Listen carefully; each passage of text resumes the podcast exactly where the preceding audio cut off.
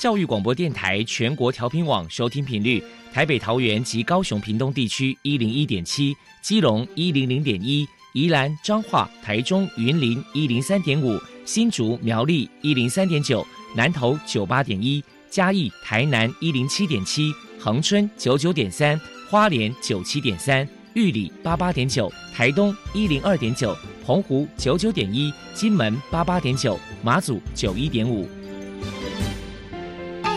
爱是包容，爱是牺牲，爱是分享，爱是服务。因为爱，特殊教育充满了无限的可能。用爱关怀身心障碍同学的未来，用心倾听资赋优异子女的心声。欢迎老师、家长、同学们，大家一起加入特别的爱这个大家庭。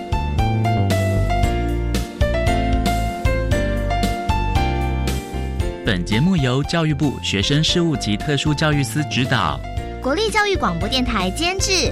欢迎收听。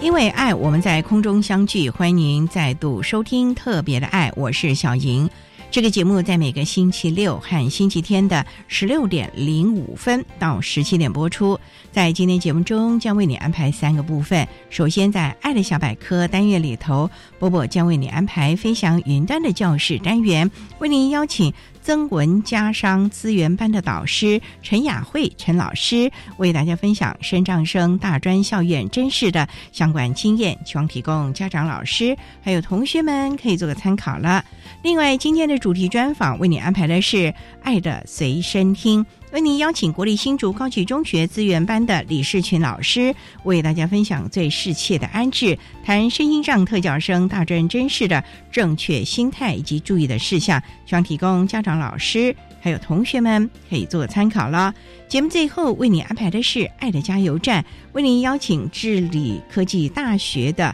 黄小乔辅导老师为大家加油打气了。好，那么开始为您进行今天特别的爱的第一部分，由波波为大家安排飞翔云端的教室单元。飞翔云端的教室，特殊儿是落难人间的小天使，老师必须要拥有爱的特异功能，才能够解读与引导特殊儿。教师是特殊教育非常重要的一环，我们邀请相关的老师。分享教学技巧、班级经营、亲师互动等等的经验，提供给教师们参考运用哦。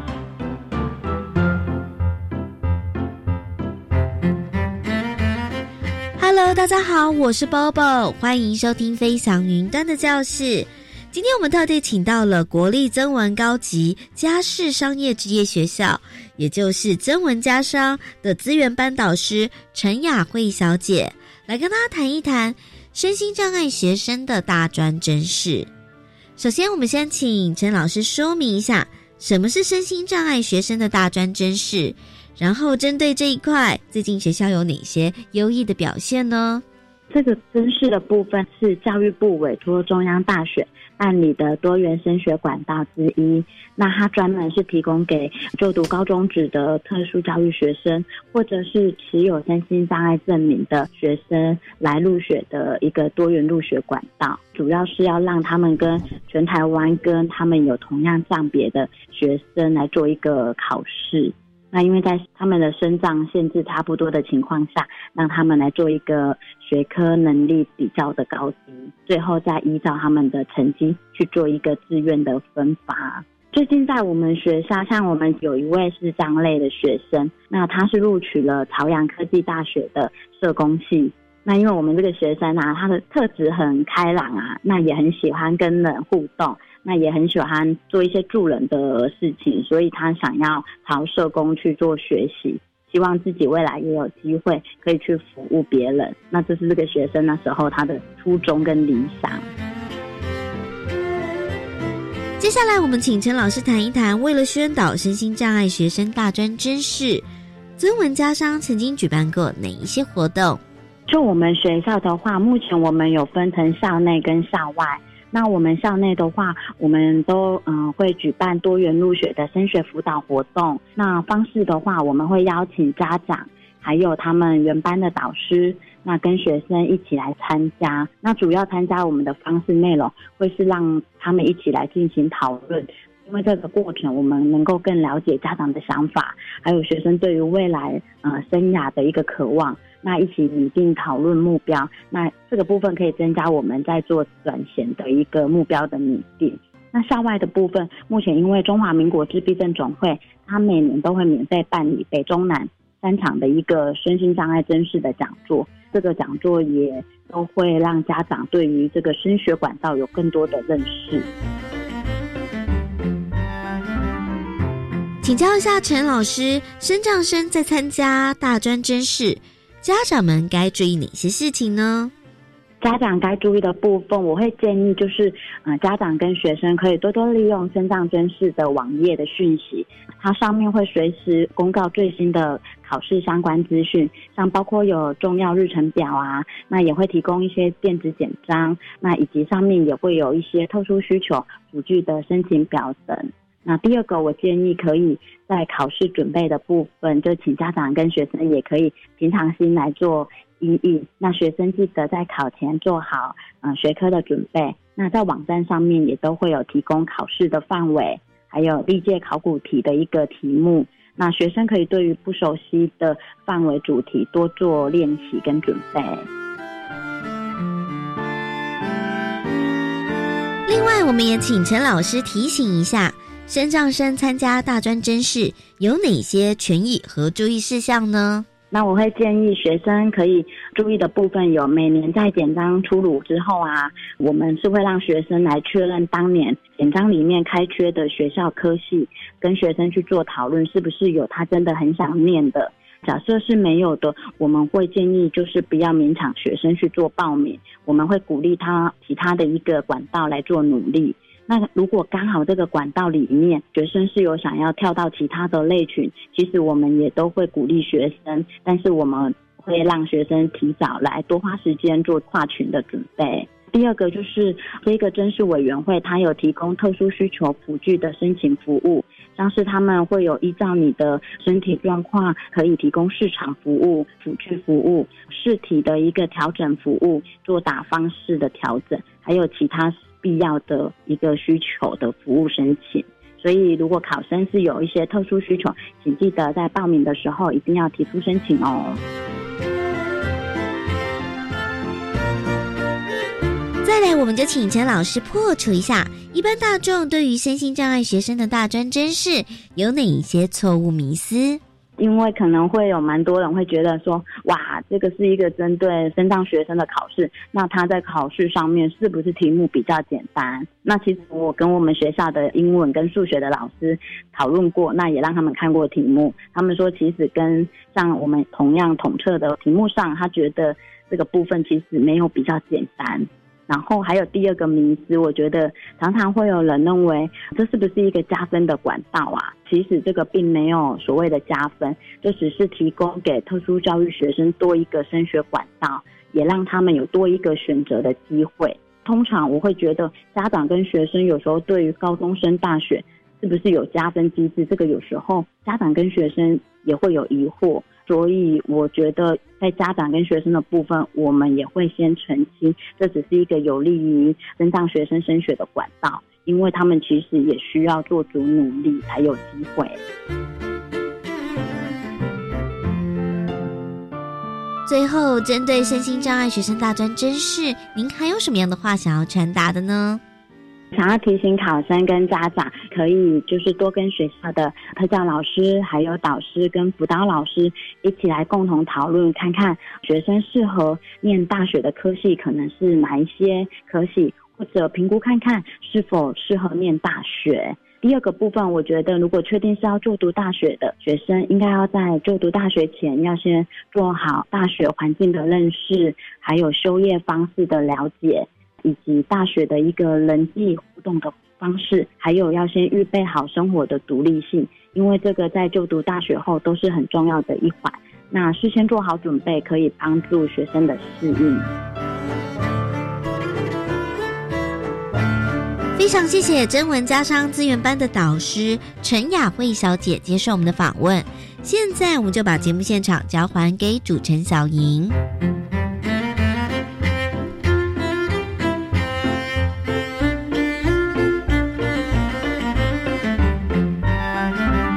谢谢曾文家商资源班的导师陈雅慧陈老师以及 Bobo 为大家介绍了曾文家商有关于生长生大专校院真实的经验，希望提供家长老师可以做参考了。您现在所收听的节目是国立教育广播电台特别的爱，这个节目在每个星期六和星期天的十六点零五分到十七点播出。接下来为您进行今天的主题专访。今天的主题专访为您安排的是《爱的随身听》，为您邀请国立新竹高级中学资源班的李世群老师为大家分享最适切的安置，谈身心障特教生大专真试的正确心态以及注意的事项，希望提供家长、老师还有同学们可以做个参考喽。好，那么开始为你进行今天特别的爱的主题专访，《爱的随身听》。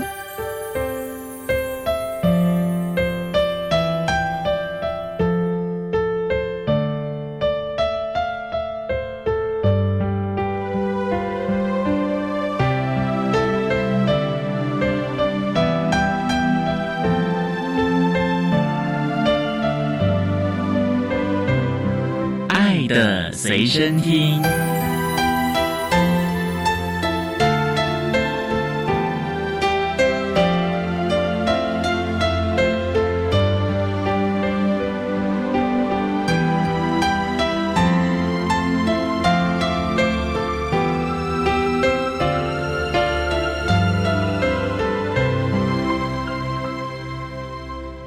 大家邀请到的是国立新竹高级中学资源班的老师李世群李老师，老师您好。各位听众还有主持人，大家好。今天啊，特别邀请老师为大家来说明最适切的安置，谈身心障碍学生大专真试的观念以及注意的事项。那首先呢，要先请李老师为大家介绍国立新竹高级中学是在新竹的什么地方呢？是在新竹市的学府路，因为最近呢，我们有一个新竹市的动物园刚开幕。新竹高中其实离动物园大概步行五到十分钟的距离就到了，然后也离车站很近，大概就是在新竹市的后站的市中心的位置。动物园在市中心哦，嗯，哦，也蛮特别的喽。对，啊，想请教啊，新竹高中招收的学生都是男生喽？对，学制就是参加学测或者是基本学历测验的孩子对，考上分发的。那有没有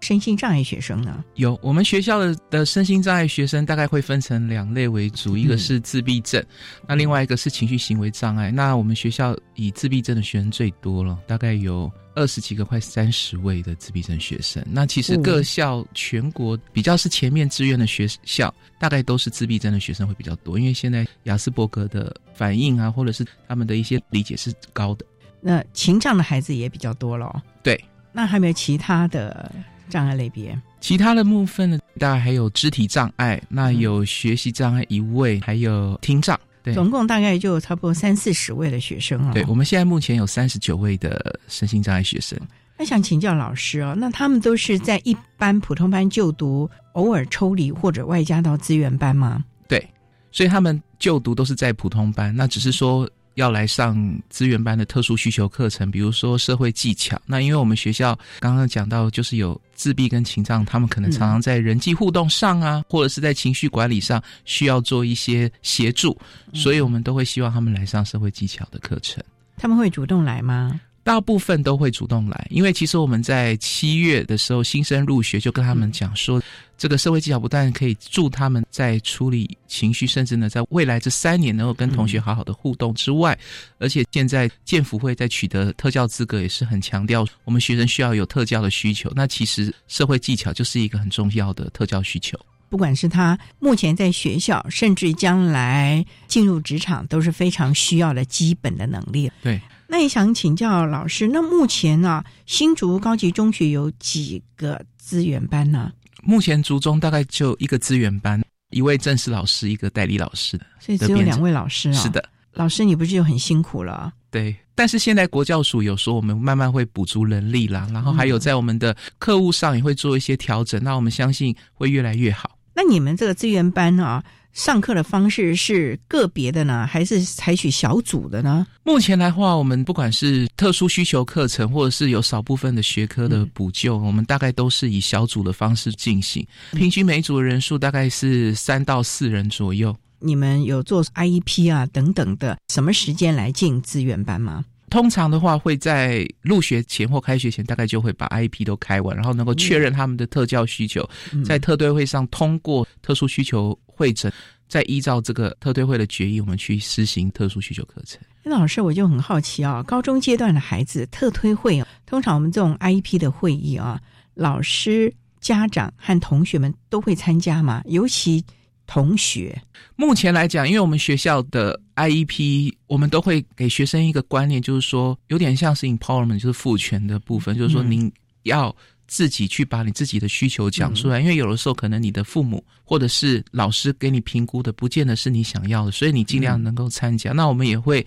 在 IP 会议开会之前，大家会跟学员先晤谈，跟他讲一下，就是说你的 IP 你可能要说一些什么。通常我们的 IP 时间大概都会放在中午，因为那个时候通常学生是午休时间，比较有意愿来参加，所以我们目前学生参与大概都有百分之九十到九十五以上。能够为他们自己的真正需求寻求相关的服务了啊！对，提供大家做个参考。我们稍待呢，再请国立新竹高级中学资源班的老师李世群李老师，再为大家说明最适切的安置，谈声音障碍学生大专真实的观念以及注意的事项。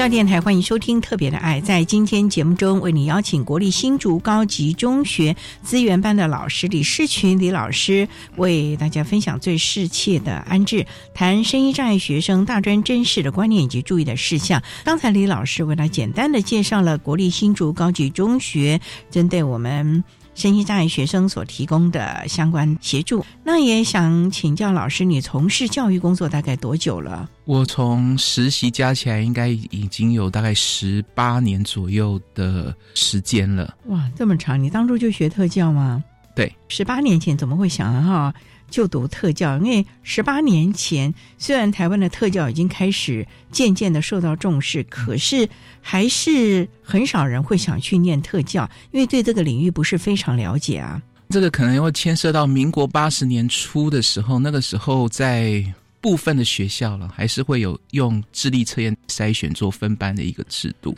那因为当初我在智力测验并没有很用心的去做，所以就分到一个班别。那他这个班别是比较会多一些后段的学生。里面我就有发现说，如果今天来做评估，他可能就是我们所谓的轻度智能障碍的学生，因为他在生活自理上，甚至在沟通以及在他的学业上都是落后于一般同学。那那个时候他们在班上呢，常常遭到同学的欺负了，或者是现在来讲可能是霸凌等等的。所以我在他们空闲的时候，我就会去。安慰他们啊，然后有时候教他们的课业，让他们至少不会跟一般的同学落差了很大。所以从那个时候我就想，这些孩子他们是不是除了普通教育之外，可能还需要有一个特别的服务？所以那个时候你多大？国中？对，大概应该是十三岁左右啊。国中你就有这样的观念了？对。但是我那个时候就说不出来，就觉得他们应该是要有特别的服务，嗯，那可能需要有专业的老师来协助他。那到了高中，在大学联考考试之后，那我大概的成绩是可以上特教系，除了师大之外，其他的学校的公费以及那个时候叫教育学院嘛，我有点忘记了，大概都可以填。那所以后来我跟。一个特教老师是我母亲的亲戚了，讨论过以后，我就觉得我想要试试看，因为我觉得很多时候我可以自己发展教材，或者是自己去学习一些认知行为的技术、那个心理学的技巧等等的，去帮助他们。当年在国中阶段的时候，对同学的那种感觉，你期望自己能够学得相关的技巧，帮助类似的同学，让他们在课堂当中不会再孤独，也不会再有被边缘化的那种感觉了。对，所以就进了特教系。是的，中途没有打退堂鼓。没有，因为我那时候家住台北嘛，那我是考上张师的特教系。那进去之后，像张师的老师，像万明梅老师啊、周台杰教授啊、叶琼华老师啊，还有张生鹏教授啊。还有许天威教授等等，他们的教学都非常的棒，而且他们资料都准备非常丰富，所以那个时候在张师特教等于是如沐春风的感觉，让我一直可以持续的下去。所以呢，从这也可以了解到了老师对于学生的影响。当年因为张师大特教系的这群教授们对于社群老师这样的个教导，也让他坚持了这条路十八年，而且呢一直在第一线为孩子们服务，提供最适切的教学了啊。好，那我们稍待啊，再请国立新竹高级中学资源班的老师李世群李老师，再为大家说明最适切的安置，谈声音障碍学生大专真实的观念以及注意的事项。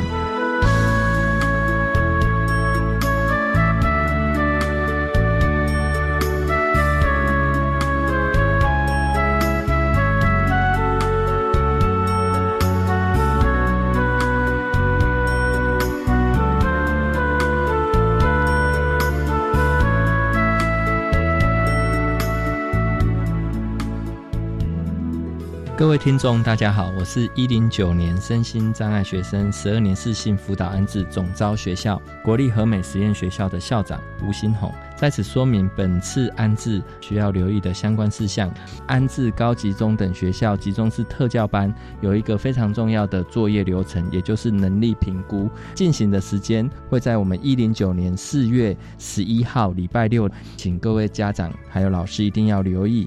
安置高级中等学校的简章里面呢，也有一个重要的安置流程，就是物谈作业，会有各区的主办学校在一零九年四月二十五号礼拜六之前物谈，一零九年六月五号星期五进行安置结果公告，一零九年的六月十六号到六月二十一号进行国立特殊教育学校以及高级中等。学校集中式特殊教育班的报道作业，一零九年七月八号到七月十号中午十二点以前进行安置。高级中等学校报道作业，因一零八课纲的启动，各级学校不管是在科别还是课程的安排，都已经依照新的课纲编排。所以呢，务必请国中端的老师、家长还有我们的孩子，要到所属意的学校的网站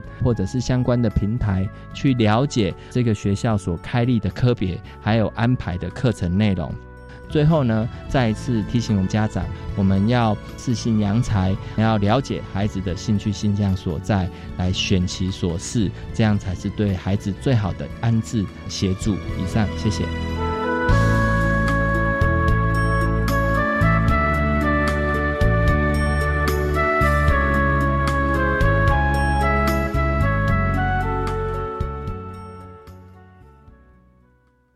教育电台的听众朋友，大家好，我是教育部长潘文忠。为了保护自己，也保护身边的人，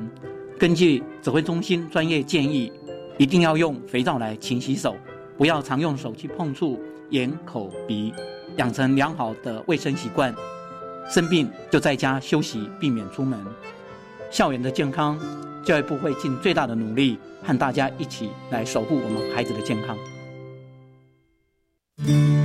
我是沈春华。科技生活加速威胁我们的眼睛健康，保护视力之余，如果您有视障的朋友需要协助，为您推荐有声书学会。这个视服团体每年以科技协助视障朋友找回行动力，重拾信心，让我们帮助他们在黑暗中找到光明的方向。支持专线：台湾数位有声书推广学会零二二三八九四九一五。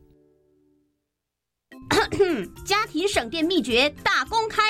电器清洁保效率，家电保养不能少。冰箱冷气选一级，换灯要选 LED。电脑不用就关机，插座管理少待机。冰箱节能八分满，随手关灯好习惯。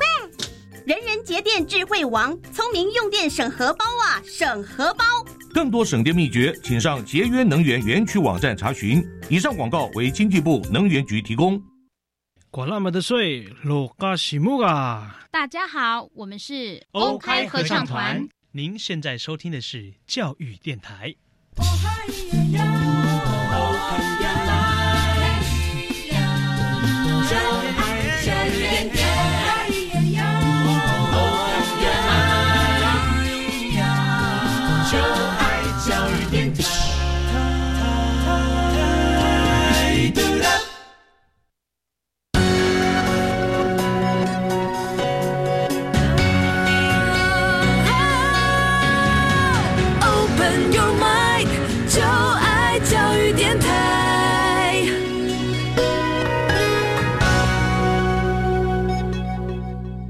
教育电台欢迎收听《特别的爱》这个节目，是在每个星期六和星期天的十六点零五分到十七点播出。在今天节目中，为您邀请国立新竹高级中学资源班的老师李世群李老师，为大家说明最适切的安置，谈声音障碍学生大专真实的观念以及注意的事项。那刚才在节目的第一部分，李老师为了简单的介绍了新竹高中对于我们特殊教育学生所提供的各项的教学策略。以及老师个人从事教学的经验，那想请教啊，我们身心障碍学生大专真试，它有些什么样的管道？能不能先为大家介绍一下呢？身心障碍学生升学可以分成高中生、大学以及高职生科大两个管道。先来讲高中生大学的部分。高中生大学呢，除了我们常见的学测跟职考之外，还有所谓的身心障碍的大学甄试，跟身心障碍的独招以及特殊选材。就现在目前新入学的学生，在学测会跟以前有比较大的区别，在于现在的学测呢需要采集学习历程档案。那学习历程档案，它会看在校的成绩，以及呢社团呢，还有相关的证照啦，或者是特殊的表现等等，汇整成你的学习历程档案，到时候呢做整个。升学的采集，并且呢，还要在一月份的时候呢，再考一个学历的测验。透过这两个管道，还有加上面试等等的成绩呢，作为您入学的一个依据。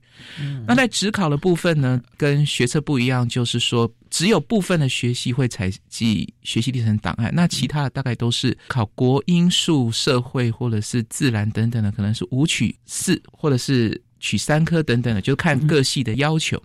统测的部分呢，那个就属于高职生科大的，哎，等一下我们再去详述。声音障碍大学真试呢，我们学校大概百分之九十到九十五的学生都会走这个管道了。那声音障碍大学真试，它很像过去的大学联考，也就是您进去考试之后，他就透过你的成绩，再按照你这一个类组的学生做排序，并且呢，通过这个类组每一个系他所要求的顶标、高标、均标之后，就直接分发，所以他没有所谓的面试，而他的考试题目呢也比较简单，是四选一的单选题，所以他没有复选，他没有计算题，也没有作文，也没有音听，在国文的设计上呢，他也比较减少。注音的题目就是有助于听障生呢在作答的特殊的一个调整。通常呢，这些学生进去之后比照一般生，所以他们到大学一样是以一般生的身份进去，跟普通班学生呢都在同一个系上，所以并不会独立出来，就跟普通的孩子呢和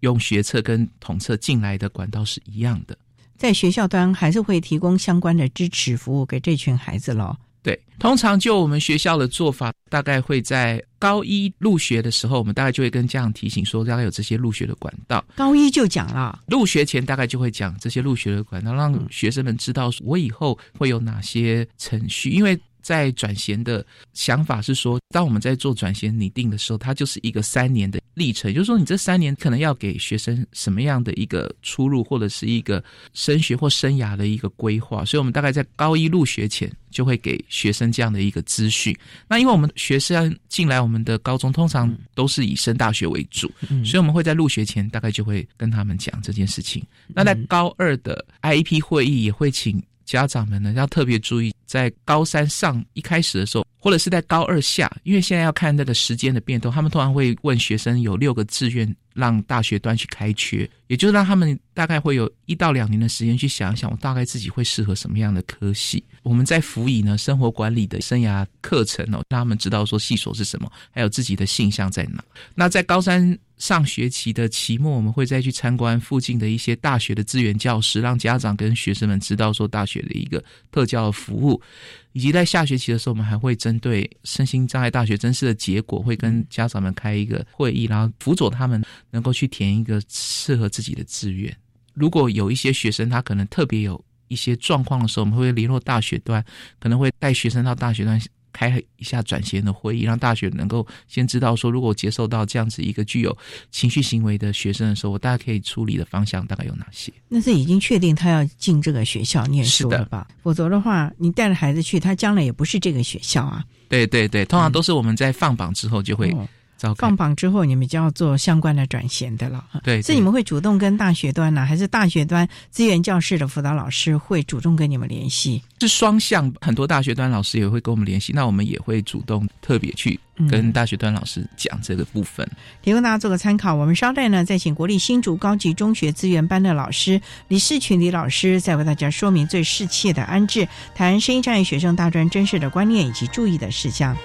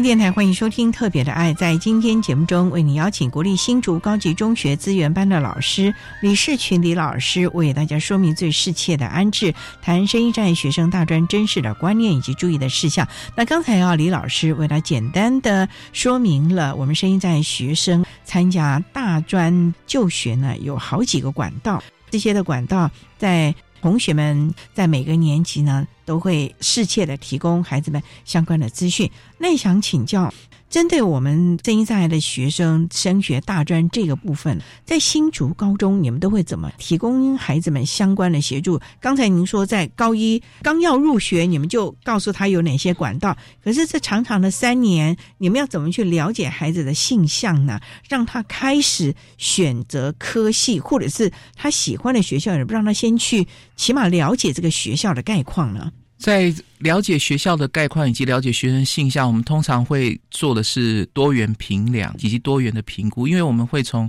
不只是性向测验，因为其实在高一，我们辅导室就会让学生做性向跟兴趣的测验，就可以了解到说学生目前的潜能跟他的兴趣在哪里。那除此之外，我们也会开设学习策略的课程。那因为学习策略课程就是让学生去了解他的优弱势能力，以及呢他在学习上面他的。需求，他的优势能力可以在未来更往上的一个部分，所以透过这些，我们让学生们去了解他目前的能力现况，并且呢，跟他们讨论一些事情。通常我们会都跟学生讲，先把预设立场的东西先抛开，因为有的时候可能学生会认为说，我自己可能能力不足啊，可能不适合这个系，或者是呢，会觉得说，哦，我自己可能能力很好，那我觉得这个系一定是适合我的，而就把自己锁在某一些系上。忽略说其他系是不是自己也会适合我的一个可能哈？我举一个例子来讲，比如说我们学校离新竹科学园区很近，所以说很多的学生他会觉得我第一志愿就想要去做工程师，然后想要去看机台等等的。但是我们是跟家长背景有关呐。是啊，但是有的时候学生会忽略一个，就是自己体力负荷的部分，以及自己在理工科的学习上是不是有这样的能力呢？克服这些理工科的难度，因为理工科。通常他们都是用考试做依据。如果我考得不好，可能在下一个步骤我就没有办法去学会。因为通常理工科的学习是非常的连贯。如果我这个部分领域没搞懂，可能你下个阶段就没办法学好。是的，是的，嗯，不像文科有一个部分可能没有处理好，但至少下一个部分你学习到可以补足到前面的。那老师也想请教，那像我们新竹高中的孩子啊，基本上啊，文组还是理组比较多呢？如果说是以身心障碍类别来讲，大部分的学生都会选理组。那理组的话，会以第二类组为主，第三的数目是最少。那第一是中间。那因为很多的学生他想要做的还是主科里面去找工作，所以大概百分之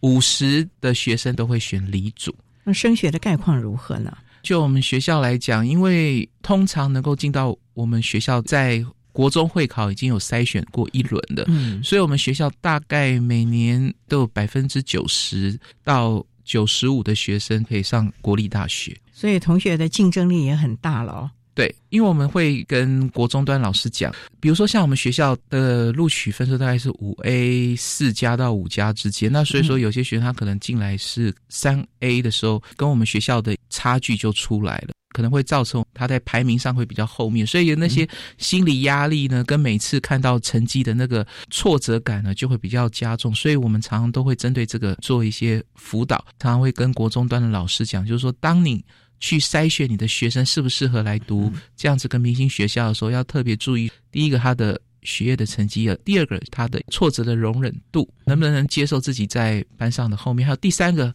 当然也是最重要的，自己的能力跟性向是不是真的是以大学为主，还是以技职学习一技之长为优先？新竹高中的孩子们是以一般大学呢，还是也有人会上所谓的技职大学呢？目前来讲，就我在族中大概已经有九年的历史来讲，上百位的孩子，只有一位学生最后是走科大，其他的学生大概都会走大学为主。所以在高中阶段，你们的辅导性向的规划就要特别的注意到了。对家长这个部分呢，家长这个部分，我们大概会有几个观念会跟家长做一个提醒啊。第一个就是我们会让家长尽量的去倾听孩子的想法。刚刚也讲，就是我们要让学生抛弃掉预设立场，家长其实也是要预设立场，比如说这个障碍类别是不是适合就读这个系，以及呢，我是不是能力不足啊，所以我不行啊，或者是我是不是能力很强，所以我什么都可以，这样子的一个观念，我们先抛掉去看每一个系。他的课程特色跟他所需要的学生的条件是什么？让学生们回到比较中立的角度呢去看。那第二个呢，我们也会鼓励家长呢跟着孩子呢一起去找一下相关的科系啊，还有他未来的就业啊，还有一些升学的资料，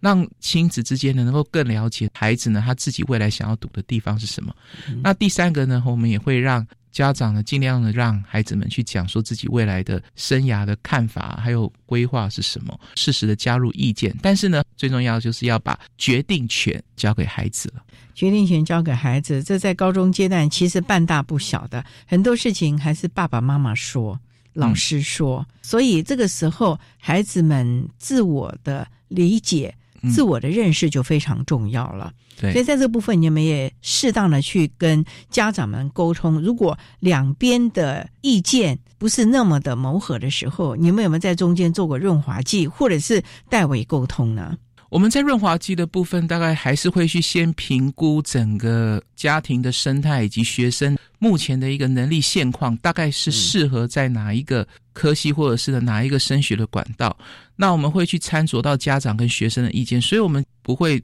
偏向某一方，而是综合评估过后，跟家长和学生提出最适合的意见。因为有的时候可能家长看的比较远，那有的时候可能呢，孩子他。比家长更了解他自己，所以有可能孩子的决定比家长的希望更正确的，所以我们大概会在中间做一个平衡。总是期望大家都能够为孩子来着想了。好，我们稍待再请国立新竹高级中学资源班的老师李世群李老师，再为大家说明最适切的安置谈生意障碍学生大专真实的观念以及注意的事项。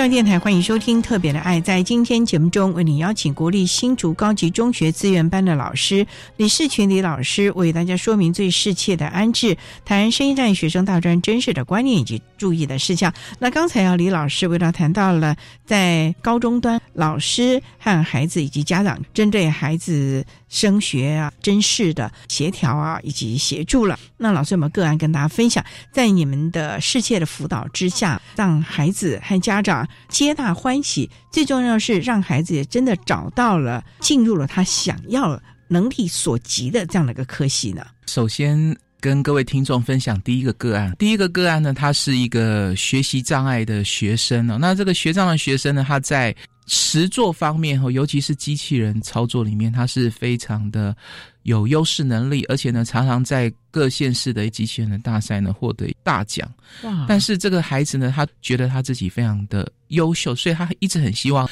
能够去上台青交城镇这样的一些。主流并且是前端的一些大学，但是我们评估过他的能力，也就是说，这些大学它并不是只有看实作的部分，因为他们可能还会有外语的能力，因为通常这些学校的毕业条件，英文简历要做高级过，但是这个孩子他在英语的能力呢是没有办法到。这样子的程度，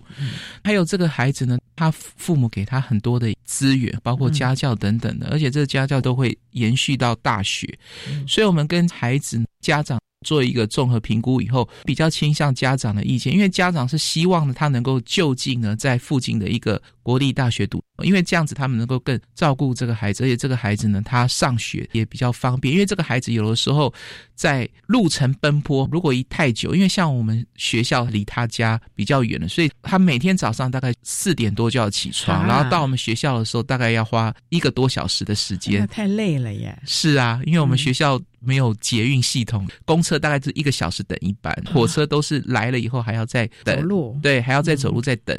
所以这个孩子通勤的时候，其实会造成他的精神上的一个疲累了。那这个孩子就读了他区域附近的那国立大学，他现在呢，在整个生活适应上就会比高中的时候好很多。他后来接受你们和家长的建议了，是的。哦，你们怎么说服孩子的？因为他之前对自己这么的信心满满啊，这个只要慢慢慢慢的让他接受吧。看这个青春期的孩子，自我的主见很强哎。刚刚讲过他的英文的能力，他是落后的，因为他当初进来会考的时候，大概只能够过初试，所以我们就透过一些英文的题目呢，让他去看说，哎，原来这些大学要过了高级跟中高级的初试，以及呢，他未来呢在用书上面他可能的不同，还有他们要求的条件，就是他们。题目撰写可能也跟他未来去的国立大学是不一样，因为他未来去的国立大学题目撰写是中文，但是呢，刚刚讲的前面的前端大学，他出的题目就是英文做叙述，全部原文了。对，所以透过这些部分，这个孩子就知道原来英语能力是很重要的。而这些大学，如果我没有把自己的英语能力能够在短时间提升，会有毕业条件的困难点，所以他就慢慢的接受。大学我并不是只是就读而已，而且我还要想到一个很重要的部分，就是毕业的问题以及生活的问题。因为刚刚就有讲，他如果通勤的时候他是疲累的，而且以他的状况来讲，虽然他可以住校，但是呢，如果他能够住在家里头，他爸爸还可以再提供他一些相关的资源，对他来讲是更有帮助的。所以后来还是按照了大家的想法了啊。是，所以哈，像这样的协调应该要费蛮多的时间吧。是的，也要你们对孩子够了解，嗯，所以老师要花好多的心思。谢谢。好，那还有没有另外的个案跟大家分享？第二个个案呢，我觉得是一个比较正向的哈，因为这个孩子呢，他以前国中的时候跟国小的时候都是读资优班，那到我们学校呢，当然也是考上资优班。那这个孩子呢，他的特色是他的学业完全都不用担心，但是呢，他在入大学的时候呢，会有一个盲点，他的罩门就在于说他没有办法。做好自己的生活的自理能力。我们知道大学常常要自己出去买东西，他可能在这个部分他就没有办法处理好自己去买东西的这件事情。这个是他本身有障碍呢，还是家长都帮他处理好了？这个是他本身的障碍，因为他当初被鉴定的时候是雅斯伯格，因为现在在评估上面，他在弱势的能力就是在生活自理那一块，所以他包括衣服，他也是没有办法好好的。穿好，那鞋带等等也不太会绑，他的衣服不太会去整理或者是做清洗，所以我们在高中的这三年就特别注意一下他的生活自理的部分，然后让他在大学的时候至少能够住校，甚至呢，在未来的硕士能够有一个发展。那我们给他的一个礼物呢，就是让他去毕业旅行，因为他的家长很担心他的生活自理能力，所以他国小跟国中从来都没有去过毕业旅行啊。所以他后来达到我们培训的要求之后，我们给他的礼物就是带他去毕业旅行。当然，我们老师也有陪同了。是你们单独跟他一个毕业旅行，还是他跟着班上同学？跟着班上同学一起去。哇，这对他来说是一个好难得的经验呢。对，所以他在写给我的一个小卡的回馈上，他就非常感谢，说我让他完成这个梦想，因为他一直觉得他跟同学去毕业旅行是他，就是他十几年来。我让他完成这个梦想，所以他非常非常的开心。这个孩子呢，到了大学之后，我们立刻做转型，就联络大学端，然后跟他讲说，他可能需要什么样的，比如说像他的午餐嘛，我们就要训练他，让他可以到资源教室跟资源教室的老师一起订餐，因为通常资源教室的老师、大学部的他们都会一起跟学生订餐，那他就可以跟他一起订餐，就可以吃到，并且。告诉大家，段老师要怎么样去训练他的生活自理能力。那现在呢，这个孩子呢，已经到了台大读硕士。那我的感觉就是，他给我们一个很正向，就是说，有时候我们在看学生的能力，除了他的学业成就，其实也要观察他在大学是不是能够适应这样子的一个生活的技能，因为。大学是属于独立自独立自主的，嗯，比如说我今天早上可能一大早早八的课，可能下一堂课竟然是四五点的时候，那学生就要去知道我一大早就要早起啊，那中间这一段时间我就要去安排，可能要读书或者是去做一些报告等等的，这都是很重要要去培养的。就像我刚刚讲的，学生也要去训练自己能不能会自己洗衣服啊，自己能够买东西吃啊，或者是呢跟同学同寝的宿舍的室友相处的时候。要怎么样的应对进退，这都很重要。嗯，所以呢，我们谈到了大专真试，基本上除了学科能力，还有生活的能力，甚至于情绪啊各方面的整合的能力，孩子们。当然，我们希望他能够好好的学习，可是也要看他的能力了啊！好，那我们今天啊，也非常的谢谢国立新竹高级中学资源班的老师李世群李老师为大家分享的最适切的安置，谈声音障碍学生大专真实的观念以及注意的事项，非常谢谢你，老师。好，谢谢。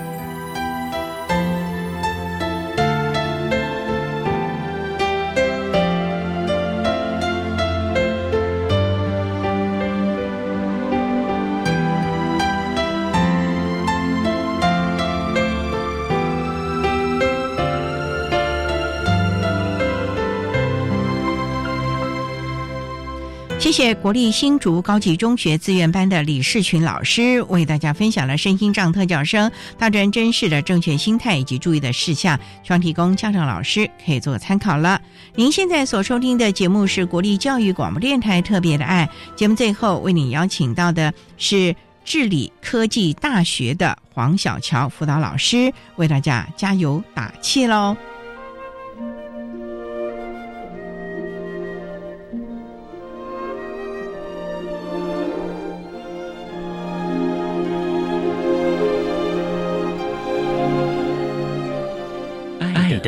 加油站。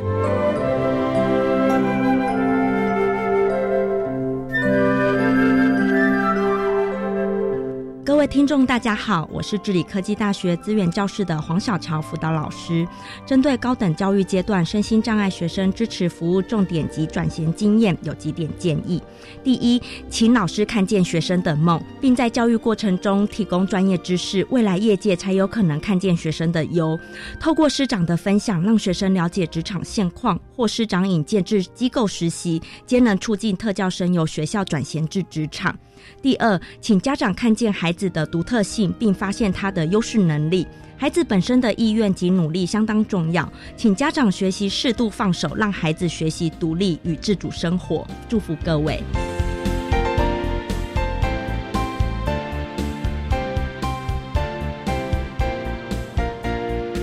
今天节目就为您进行到这了，感谢你的收听。在明天节目中，为您邀请智理科技大学资源教室的辅导老师黄小乔黄老师，为大家分享兴趣能力优先考量，谈高等教育阶段身心障特教生支持服务的重点以及职场转型的相关经验，希望提供家长、老师还有同学们可以做个参考了。感谢你的收听，也欢迎您明天十六点零五分再度收听特别的爱。我们明天见了，拜拜。